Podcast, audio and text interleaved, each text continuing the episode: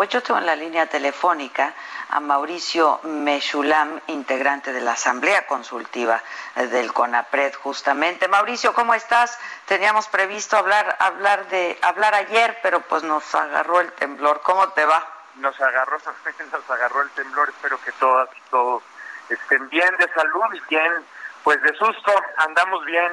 Gracias, Adela, aquí eh, trabajando como parte de la Asamblea Consultiva de CONAPRED, efectivamente. Así es. Oye, ustedes mandaron y le están pidiendo al presidente, enviaron una, una lista eh, de seis mujeres aspirantes para encabezar el CONAPRED, que sin embargo corre el riesgo de desaparecer, Mauricio. Efectivamente, mira, eh, la posición de la Asamblea, la Asamblea es un órgano consultivo que es un órgano ciudadano en realidad consultivo, no hay otra dependencia de la administración pública que tenga un órgano consultivo como este. Entonces, pues es un logro ciudadano eh, formar parte de todos estos procesos, eh, efectivamente como, como órgano consultor, porque no, no somos otra cosa ni tenemos una atribución de, eh, de, imponer o conducir, simplemente somos como una especie de consejeros, vigilantes ciudadanos de que el CONAPRED, Consejo eh, nacional para prevenir la discriminación en México cumpla con su tarea. Entonces, así como órgano consultivo, lo que nosotros estamos pidiendo es, bueno, dadas las circunstancias y ya eh, dada la renuncia de la presidenta del CONAPRED, quisiéramos que eh, la persona que se proponga eh, para, para sucederla, tenga, tenga una capacidad para intervenir y arbitrar sobre casos relevantes de discriminación en la sociedad. Aquí no solamente se trata entre el gobierno y la sociedad, como el caso de los derechos humanos, sino también incluso entre privados y que tenga una capacidad de gestión y que pues el, el, el proceso sea lo más abierto posible y en ese tenor nosotros proponemos una lista de posibles candidatas porque consideramos que cumplen con los requisitos que nosotros estamos pidiendo, que tengan honestidad, liderazgo, independencia, capacidad de gestión y bueno, pues sí, eh, tomando lo que el presidente está proponiendo, no nos oponemos, por supuesto, a que sea una mujer indígena. Entonces, lo que hicimos nosotros fue pues una chamba, una tarea, investigar mujeres indígenas que puedan cumplir con lo que nosotros eh, eh, este, proponemos, hacemos una propuesta y decimos, bueno, si la lista se tiene que ampliar, que se amplíe, pero que sea en ese tenor. O sea, estas son como sugerencias, ¿no?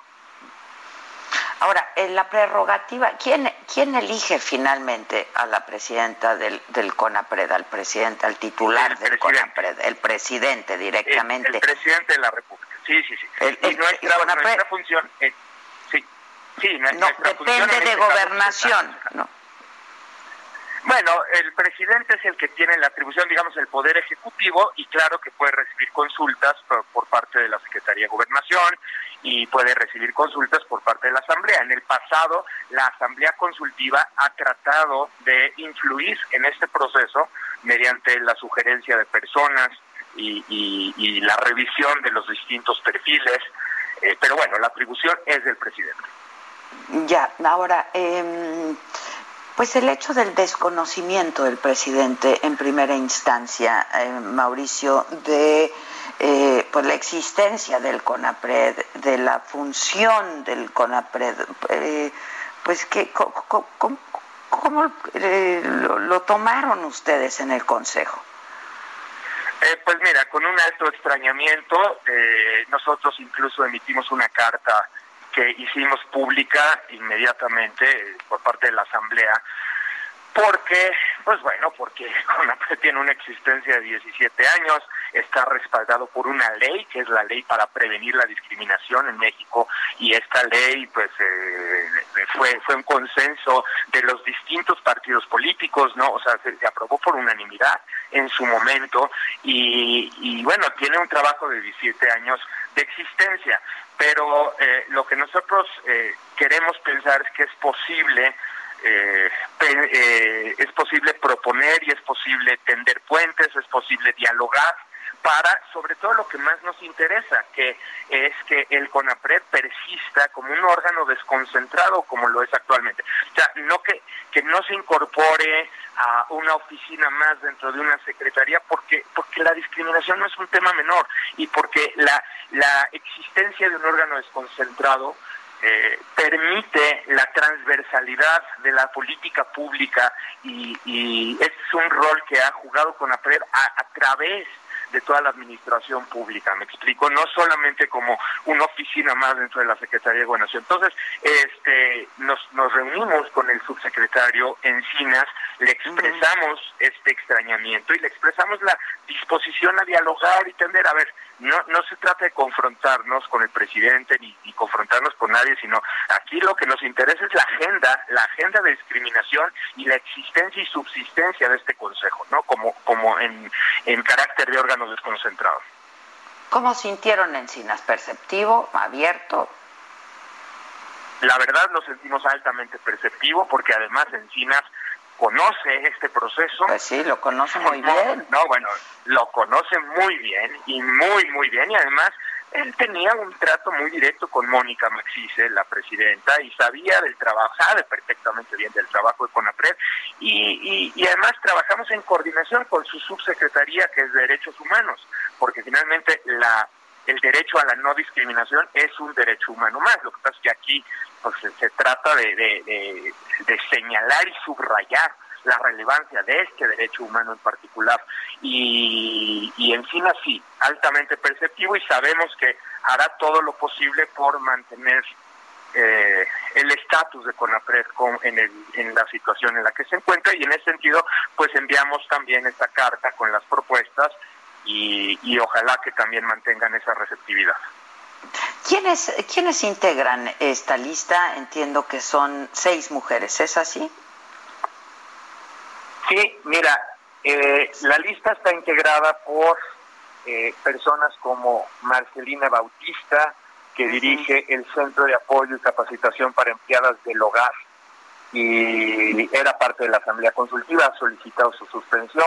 Pero tenemos, por ejemplo, a Fátima Leonor Gamboa Estrella, que es una abogada maya, lesbiana, experta en derechos de los pueblos indígenas, cooperación internacional, tienen una amplia eh, trayectoria, capacidad de gestión. Está también Amaranta Gómez Regalado, que también formaba parte de la Asamblea Consultiva, eh, pero pidió también su licencia para que eh, pueda participar pues en este proceso de consultas, ¿no? tenemos también a Larisa Ortiz Quintero, que es una indígena nahua, defensora, impulsora de los derechos de los pueblos indígenas, y tenemos a Zenaida Pérez Gutiérrez, licenciada en Ciencias de la Comunicación, eh, con posgrado internacional en género y comunicación, ex integrante de la Asamblea Nacional Política de Mujeres Indígenas, también con una amplia trayectoria. Eh, tenemos a María Sánchez Álvarez, que también realiza trabajo organizativo con su comunidad indígena Soque, es una licenciada en Derecho, maestra en Defensa de los Derechos Humanos. Eh, si te fijas, tenemos eh, pues candidatas, o sea, hemos hecho una, una exploración de algunas candidatas y, vamos, eh, no es Con un gran perfil, ¿no? Exacto, lo que nosotros decimos es, eh, bajo ese perfil se quieren integrar más o, se, se, se, conoce de más personas que, que cumplan con esos con ese perfil que nosotros estamos proponiendo, que se haga, que se haga una consulta amplia y vamos, lo que sí es importante es no dejar al órgano descabezado para que esto no se convierta en un proceso de meses y que por lo tanto con la PRED no pueda cumplir adelante, cumplir con sus funciones, ¿no?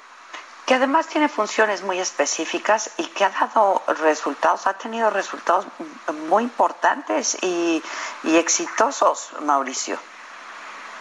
Absolutamente, a lo largo de muchos años no solamente se ha influido en leyes, en la creación de leyes, se ha influido en cosas como que, por ejemplo, campañas de capacitación y sensibilización ante la población, se han, eh, Conapred recibe quejas, o sea, por ahí en Twitter ya sabes cómo es la, la, el espacio de redes sociales, ¿no? Dicen, ¿y por qué Conapred no intervino cuando bla, bla, bla? No, a ver, CONAPRED recibe quejas, o sea, para que CONAPRED pueda intervenir en un en un hecho, en un acto de discriminación, CONAPRED necesita recibir una queja, la procesa y atiende. Entonces, CONAPRED tiene un contacto directo con la ciudadanía.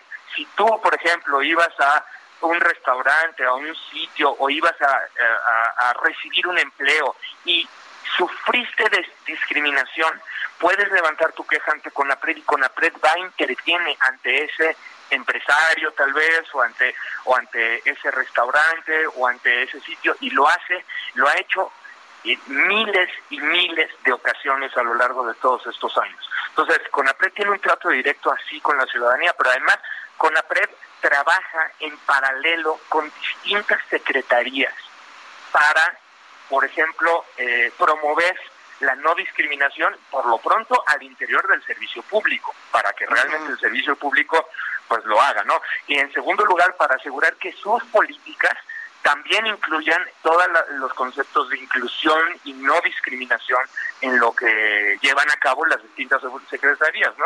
Si se llame Desarrollo Social o se llame Secretaría de Hacienda, o sea, es un trabajo de verdad de talacha y lo hace honestamente con un presupuesto mínimo y, y bajo condiciones de un esfuerzo enorme de todas las personas que ahí trabajan. Y esa parte me consta, yo como miembro de la Asamblea Consultiva lo he visto con mis ojos, eh, ese tipo de esfuerzo, ¿no? sea, los seminarios, los talleres, las cosas que organiza son de verdad impactantes. Mauricio, pues te agradezco mucho, qué bueno que eh, pues hablamos y tenemos oportunidad de hablar el tema, que se tome en cuenta. Este, y sí, como dices tú, pues que no pase el tiempo y se quede eh, descabezado, porque pues entonces tiende a desaparecer, ¿no? Eso es lo que buscamos precisamente que no ocurra y esperamos la sensibilidad por parte de la Secretaría de Gobernación y la posible comunicación con el presidente en ese tenor para que esto siga adelante y con APRED siga siendo fortalecido y reformado en lo que tenga que reformar, pero vamos, que siga adelante. De veras, gracias por el espacio, Adela. Al contrario, te mando un abrazo. Gracias, Mauricio Mechula. Muchas gracias. Un abrazo. Hasta pronto. Gracias. Gracias. Imagine the softest sheets you've ever felt. Now imagine them getting even softer over time. That's what you'll feel with Bowl and Branch's organic cotton sheets. In a recent customer survey, 96% replied that Bowl and Branch sheets get softer with every wash. Start getting your best night's sleep in these sheets that get softer and softer for years to come. Try their sheets with a 30-night guarantee. Plus, get 15% off your first order at bowlandbranch.com. Code BUTTERY. Exclusions apply. See site for details.